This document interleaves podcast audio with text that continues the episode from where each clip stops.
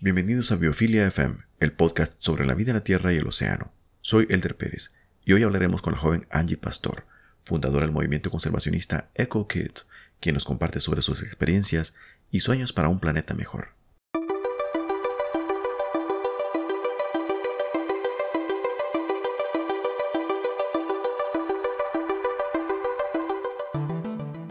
Hola Angie.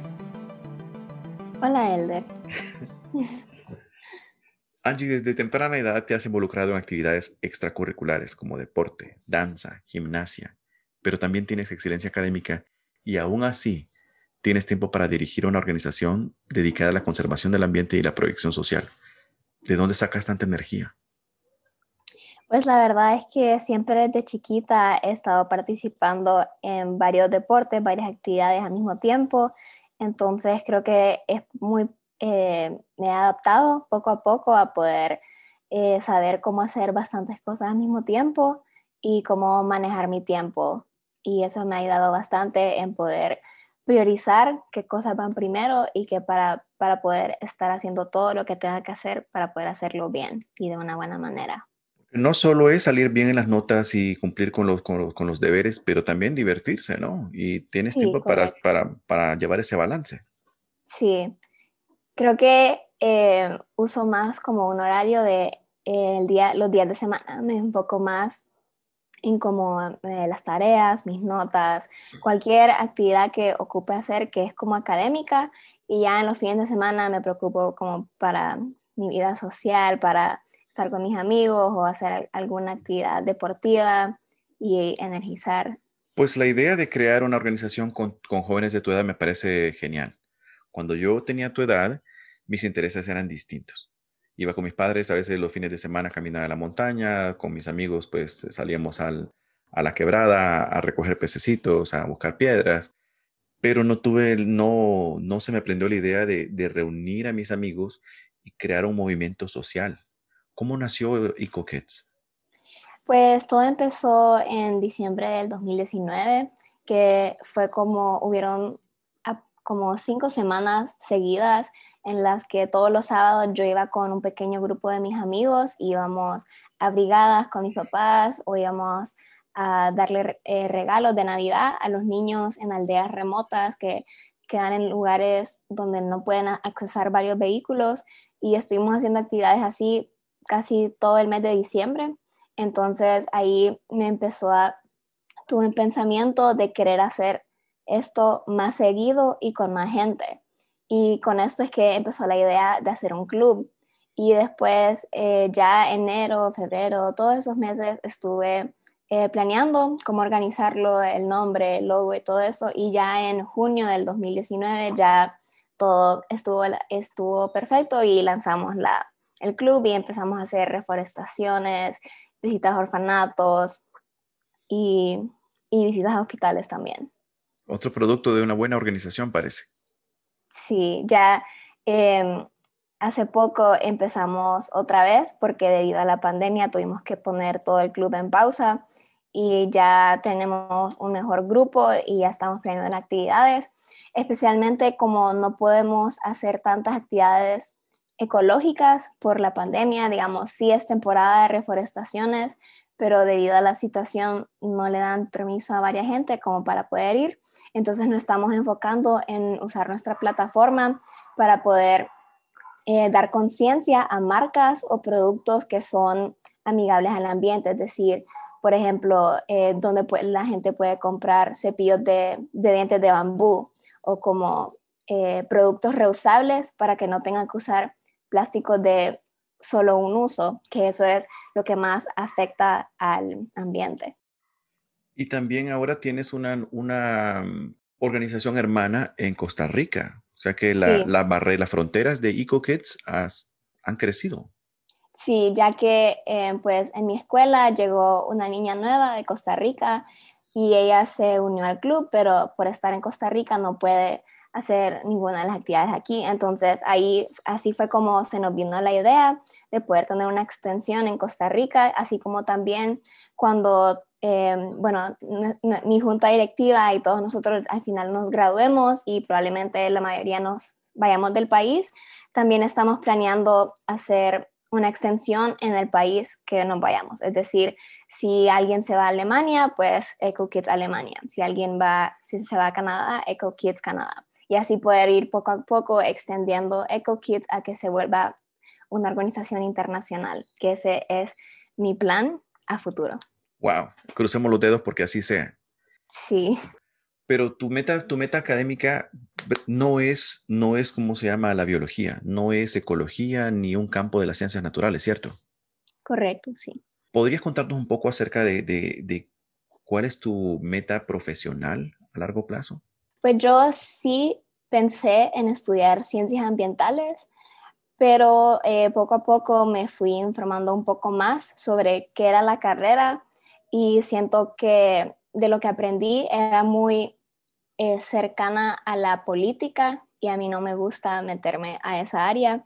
Entonces eh, decidí estudiar comunicaciones y publicidad, que es como un área más amplia que me puede ayudar en cualquier aspecto de mi vida y también eh, podría usar una misma plataforma que pueda llegar a tener para también apoyar y motivar a la gente a que pueda tener una vida que no tenga tanto efecto eh, negativo en el mundo, en el planeta.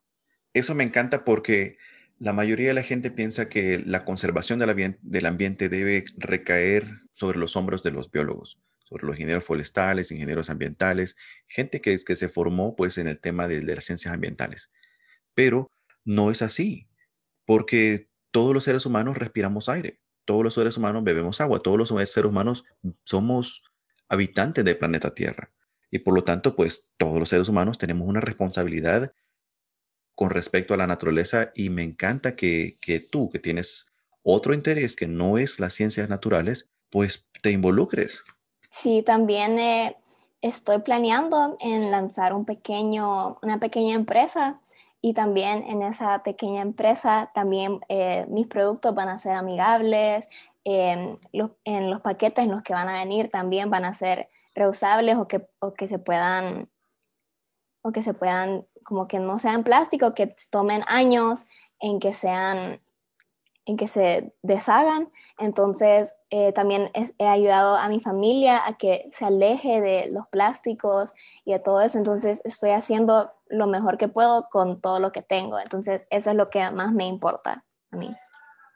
Y qué bueno que sea así, porque el, el poder del consumidor, el consumo responsable, es definitivamente una estrategia de respuesta muy eficaz para combatir los problemas que afectan a la naturaleza y que de hecho, pues nos afectan a nosotros mismos. Yo sueño con un mundo distinto. Ahí en mi mundo imaginario hay menos carros, hay más gente en bicicleta, hay más gente caminando. Y pues los jóvenes pueden ir a, nadar a los ríos que, cruzan por las ciudades, como el río Choluteca en Tegucigalpa. ¿sí? Es un poco loco, ¿no? Pero yo creo que es posible. ¿Cuáles son los sueños de Angie? Pues mi sueño también involucra una sociedad que sea ecoamigable, es decir, que todos los edificios tengan plantas o como que, que en lugar de cortar los árboles para poder construir edificios, sino que em, construir los edificios alrededor de los árboles de manera que no estemos obstruyendo em, ese ciclo de vida. Y también que así igual que no hayan carros, especialmente porque al no haber carros, no es solo mejor para el ambiente, sino que también mejor para nuestra propia vida, nuestra salud, porque al usar bicicletas o al caminar estamos ejercitándonos y especialmente haciendo cardio, que es, un, es una área de nuestra salud que es bastante importante, especialmente cuando ya eh, nos hacemos más viejos y ya puede llegar a problemas más graves. Entonces sí, eh, mi sueño también eh, involucra el ambiente y también quiero llegar a, a poder eh, viajar alrededor de todo el mundo eh, para poder eh, descubrir sobre varias culturas, pero al mismo tiempo hacerlo de una manera que no impacte negativamente al ambiente. Es decir, un ejemplo, Greta Thunberg, ella viaja en un velero que usa la energía del sol, entonces quiero usar energía eh, del sol, del agua, del viento, cualquier manera que, mi, que el impacto de todo lo que yo uso no no sea negativo hacia el ambiente y que pueda dejar una buena marca en el mundo y que por lo menos pueda influenciar a una persona a que siga mi mismo camino.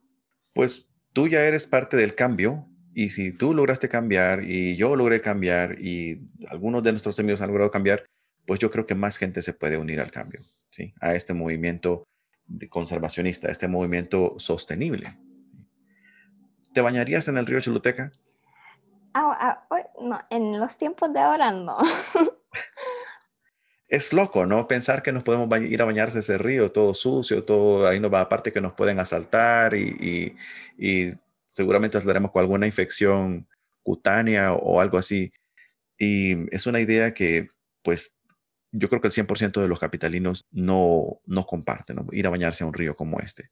Hace varios años yo estuve en, en Suiza y en el verano fui a un río muy similar al río Choluteca, en la manera que cruza la ciudad, la, ciudad capital de Berna, se llama el río Are, y me sorprendió ver que la gente de, la ciudad iba al río a bañarse. Los jóvenes iban al río después de salir de la escuela o la universidad a asar carne a la ribera y a pasar un rato amigable entre amigos o familias y nadar en el río. Sí, yo he visto videos de eso. Es, increíble. El agua es azul, completamente azul. Y entonces dije yo, es, entonces es posible lograr un desarrollo que vaya de la mano con la conservación de la naturaleza. Estamos hablando de un, río que cruza el centro de la ciudad. Entonces, ¿por qué no podemos hacerlo nosotros? Yo creo que es la falta de educación en la población de no saben no saben cómo cuidar el ambiente, de manera que creo que tienen una mentalidad que es como la humanidad y la vida ecológica, la vida de los animales, de la flora y fauna, todo están completamente separados. Y eso no es cierto, estamos completamente conectados, dependemos uno del otro, aunque los animales no nos, no nos necesitan a nosotros, pero nosotros sí los necesitamos a ellos. Entonces creo que no están eh, conscientes del efecto eh, que causa como eh, botar la basura en cualquier lado o como no reciclar y básicamente tener malos hábitos que puedan afectar al ambiente. Por eso eh, Eco Kids, cuando mi club, cuando vamos a visitar orfanatos, hospitales o cualquier lugar, siempre intentamos educar a los niños de ahí sobre el medio ambiente y qué, qué pueden hacer para no, para no afectar tanto todas las áreas ecológicas. Entonces, todo empieza por la educación y al educar a los niños pequeños, que son las futuras generaciones, los que van a estar encargados del futuro de Honduras, pues eh, lo mejor es educarlos a ellos, que eh, como ellos son el futuro, ellos van a saber los que ellos tienen que aprender de manera que podamos llegar a algo mejor de lo que estamos ahora y tal vez en un futuro se pueda llegar a que el río Choluteca pues quede igual o un poquito mejor que el de...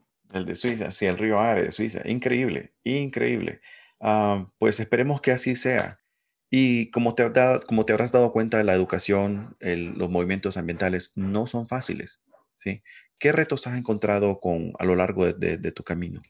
Pues de lo que yo me he dado cuenta, cuando planeamos actividades de reforestaciones, siempre hay menos gente que asiste en comparación a las de, a de niños.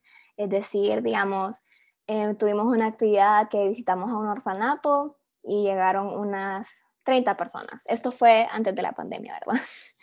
llegaron unas 30 personas. Pero después, unas semanas después, hicimos una reforestación y llegaron unas 10. Entonces, sí ha sido un poco difícil em, poder entender por qué la gente em, no quiere apoyar a las reforestaciones, no quiere apoyar nada que sea acerca del medio ambiente, em, porque, digamos, plantar un árbol, no, yo no lo miro como un trabajo tan difícil, no entiendo, sigo intentando entender por qué no le gusta a la gente poder participar en las actividades ambientales, pero eso ya depende de cada quien, pero sí quiero poder al menos intentar cambiar esa mentalidad y poder darle a entender a la gente lo importante que es preocuparse sobre el medio ambiente porque es nuestro hogar, o sea, nosotros, eh, el mundo, el ambiente nos da absolutamente todo lo que necesitamos y no lo estamos tratando como lo deberíamos de tratar.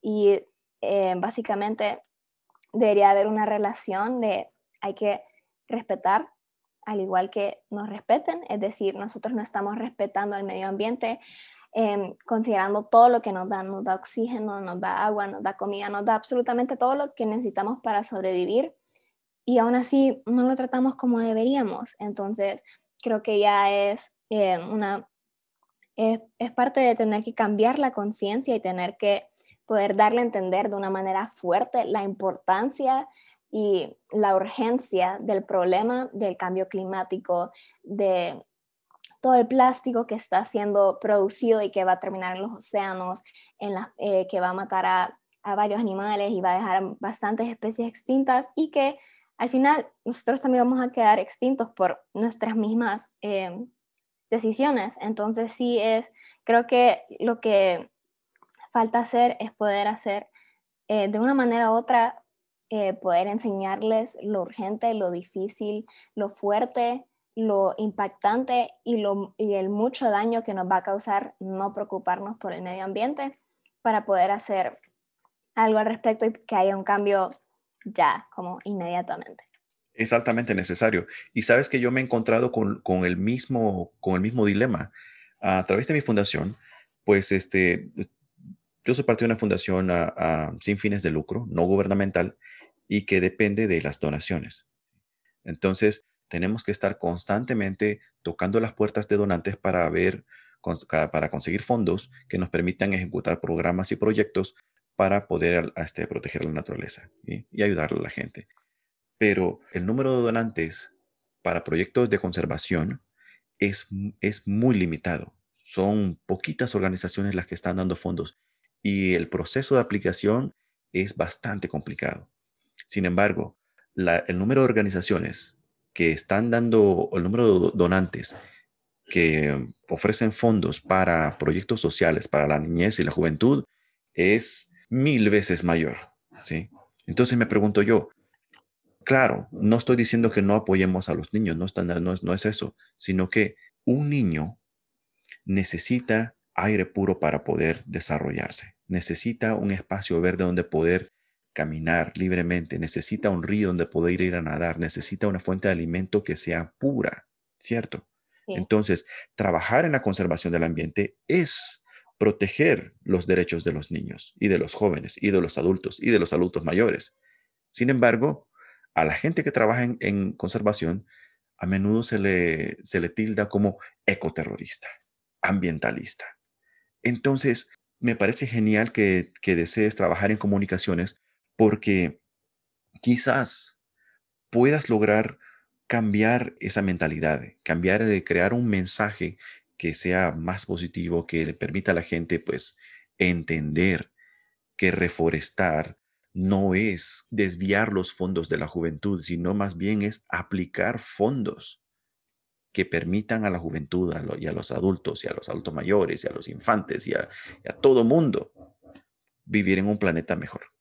Sí, creo que eh, a ese punto em, los donantes y básicamente todo el mundo piensa en la ayuda directa, como, ah, estoy donando a los niños, voy a ayudar directamente a los niños. Pero si donan al ambiente, si donan al, al medio ambiente, a cualquier iniciativa que pueda ayudar a mejorar em, esas iniciativas, están ayudando indirectamente a los niños porque están protegiendo el mundo y el lugar que ellos van a tener en un futuro. Pero a la gente le gusta ver esa ayuda, pero ellos piensan que, ay, que el cambio climático, eso va a pasar en 40 años, yo ya me voy a morir de todos modos, así que no voy a estar ahí para presenciarlo, así que no voy a hacer nada. Esa es la mentalidad de varias gente y eso es también algo que hay que cambiar porque no solo se trata de eso, sino que también tienen que entender que eh, ayudando al medio ambiente, también están ayudando indirectamente a los niños, que eso es algo que no creo que todo el mundo sepa, pero sí es algo que también que hay, que dar a entender, así que eh, para poder hacer un buen cambio en este mundo, todo empieza en la educación y en el cambio de nuestra mentalidad y de lo que estamos conscientes. Y es tan fácil, fíjate, le puedes preguntar a cualquier pediatra cuál es la prevalencia de enfermedades broncorespiratorias en la ciudad comparado con el campo. Y lo que vas a ver es que en la ciudad hay una mayor tasa de, este tipo de enfermedades en comparación con el campo. ¿Por qué? Porque en las ciudades hay menos árboles que purifican el aire, hay más carros que, que contaminan nuestros pulmones. Por otro, le puedes hacer una pregunta similar a los psicólogos. ¿Cómo es la salud mental de la gente que vive en las ciudades comparada con la gente que vive en el campo o en la playa? Y te va a decir que en el campo y en la playa hay menores índices de depresión, de ansiedad, de suicidio comparada con la ciudad. ¿Por qué? Porque la gente de la ciudad no tiene espacios verdes, espacios amplios, espacios azules donde pueda nadar, caminar, relajarse.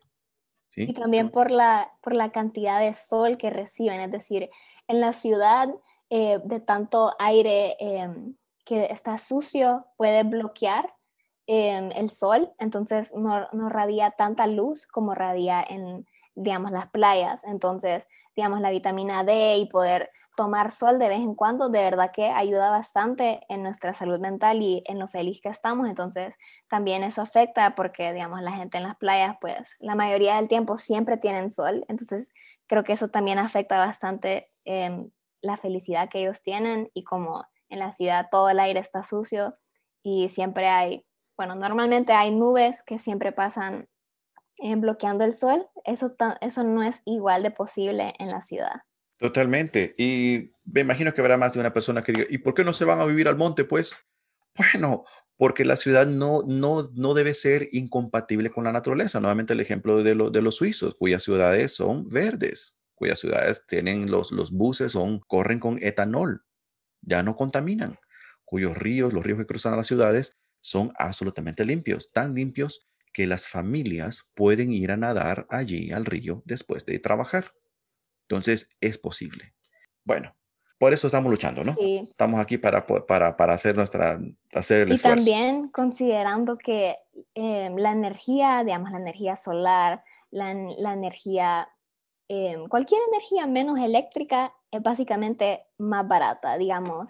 Eh, mi papá, eh, él tiene una empresa de paneles solares y él me ha enseñado bastantes em, como diferencias en el costo de cómo la energía eléctrica comparado a la energía solar y es una bastante diferencia. Entonces, no solo están ayudando al medio ambiente, sino que también se están ayudando a ellos mismos porque están ahorrándose bastante dinero que pueden usar en el mismo tipo de energía, solo que es más, ayuda más al ambiente. Entonces, eso también. Y claro que sí, y tiene, y tiene tanto, tanto sentido. ¿Qué es más fácil, Angie? Perforar un agujero en el fondo del mar o en medio de la tierra, extraer el petróleo, refinarlo, distribuirlo, sacar del petróleo el, el diésel la gasolina, luego utilizar este combustible para potenciar una planta generadora de energía térmica y poder así distribuirla y alumbrar las casas, por ejemplo, o obtener la energía del sol, que sube al cielo, que, que sale todos los días el sol sin que nosotros le pidamos que lo haga, que ya lo hace por solito, que lo hace solito. Sí, eso ya es, creo que es un poco sentido común, pero a saber. Este sentido común, entonces yo espero que, que, haya más empresarios que se sumen a la, a, la, a la búsqueda de alternativas y a la explotación de la energía fotovoltaica y energías renovables porque tiene sentido. Sí. Tiene sentido. Si yo hubiera sabido, Angie, que el 2020 venía cargado con, cambiando de tema, venía cargado con coronavirus, con, con más cambio climático, con una pérdida vertiginosa de la naturaleza. Quizás no lo hubiera creído. Y si yo hubiera seguido esto cuando era mucho menor, pues probablemente hubiera tratado de convencer a mis amigos para que hiciéramos algo, para que nos sumáramos y lucháramos y, y previniéramos esta catástrofe ambiental que estamos viviendo pero me alegra que haya gente como, como tú, que a tu corta edad, pues ya estás haciendo algo, ya estás informando y te continúas informando e inspirando a los jóvenes que se sumen a este tipo de actividades para poder cambiar el curso de la historia y construir un planeta mejor. Sí, creo que em, especialmente en Latinoamérica, em, las, poblaciones de los países no están tan enfocadas en el medio ambiente y, y creen que la economía, ante todo, la economía es prioridad. Eh, los derechos humanos no importan, los derechos animales, los derechos del ambiente no importan. Si está mejorando la economía, está bien. Ese, esa es una mentalidad que sí me he encontrado en bastantes lugares. Entonces creo que también hay que em, cambiar eso. Como digo, siempre, como repito siempre, eh, todo empieza en la educación, en la mentalidad de cada gente, en las morales y los valores que se le enseña a cada uno. Siempre tiene que ir involucrado eh, la protección del medio ambiente porque creo que hay alguna gente que todavía tal vez está consciente del medio ambiente y que, hay que hay que salvarlo, que no sé qué, pero no sabe todavía el impacto y todo el daño que nos puede causar si seguimos como estamos. Digamos, ya en poco tiempo, como en el 2050, van a haber más, más pedazos de plástico en el océano que peces. Y yo, yo he visto bastante eh, publicidad acerca de eso, pero yo no miro a nadie hablando de eso, no entiendo por qué eh, lo leen como, ah, sí, van a haber más plásticos que peces en el mar, sí, ok. O sea, no, o sea, o sea, sí, la gente lo dice totalmente normal, pero yo no entiendo por qué no están como, wow, hagamos algo al respecto, que no sé qué es, lo dicen como, como si no nos va a afectar eso, como ejemplo, nosotros estamos botando todos esos plásticos al océano. ¿Quién se están comiendo esos plásticos? Los, los pescados. Después, ¿quién cazan los pescados? Nosotros. ¿Y quién se va a comer los pescados? Nosotros. El mismo plástico que nosotros estamos enviando al océano va a regresar a nuestros sistemas y al final lo va a terminar matando a nosotros también. Entonces también creo que es de concientizar y poder de alguna manera u otra eh, demostrarle a la población el impacto em, que tiene el medio ambiente sobre y cómo nos va a afectar nuestra vida así igual de drástico que esta pandemia, así nos puede afectar el cambio climático y cualquier em, otro problema que hay en el mundo, así de rápido nos va a afectar y nos va a cambiar toda nuestra vida y tal vez pueda que no vuelva a ser lo mismo que antes. Entonces, todo empieza por querer hacer un impacto ahí. Así es, y no solo ese, estos tipos de impactos negativos ocurrirán en el futuro, sino que ya están ocurriendo. Ejemplo de ello, el coronavirus. Si preguntas, si dices, ¿Quiénes conocen el coronavirus? Toda la gente va a levantar la mano. ¿Quiénes saben de dónde nació el coronavirus? Mucha gente va a levantar la mano y va a decir que fue en China, ¿cierto? Pero ¿por qué? ¿Por qué, por qué ocurrió el coronavirus? Y lo que mucha gente no, no, todavía no ha enlazado es que el coronavirus ocurre porque el ser humano está deforestando, está degradando espacios ambientales donde viven animales silvestres que contienen ciertos tipos de virus naturalmente entre ellos, ocurren entre ellos, ¿sí? Pero nosotros interrumpir su espacio, desestabilizar estos sistemas, pues nos exponemos a que este tipo de virus pues se traspase hacia nuestras vidas. Este fue el caso del ébola, este fue el caso del MERS, este fue el caso del, del, del SAR y ahora es el caso del COVID-19, de la enfermedad provocada por el, el coronavirus. Entonces, lo que nosotros hagamos a la naturaleza lo vamos a recibir. Sí. Por ello yo creo que tu labor es loable, que más jóvenes deben integrarse en la, en la lucha contra la deforestación, contra la contaminación y, y también despertar ese, ese cariño y apego a la naturaleza porque nuevamente nosotros dependemos de ella. Angie Pastor, ha sido un placer platicar contigo. Muchas gracias por hacer hacernos un espacio en tu, en tu ocupada agenda. No, gracias por, por tenerme y por invitarme. Ha, ha, sido de verdad un placer poder estar aquí y hablar sobre mi perspectiva y básicamente mi pasión, porque sí, sí. Bueno, no será la última vez que nos, que nos encontremos, Angie.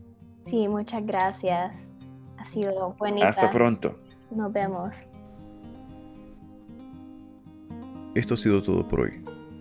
Para más información, Búscanos en Instagram como BiofiliaFM. Y si quieres apoyar a Angie Pastor, síguela en Instagram como Echo Kids e involúcrate.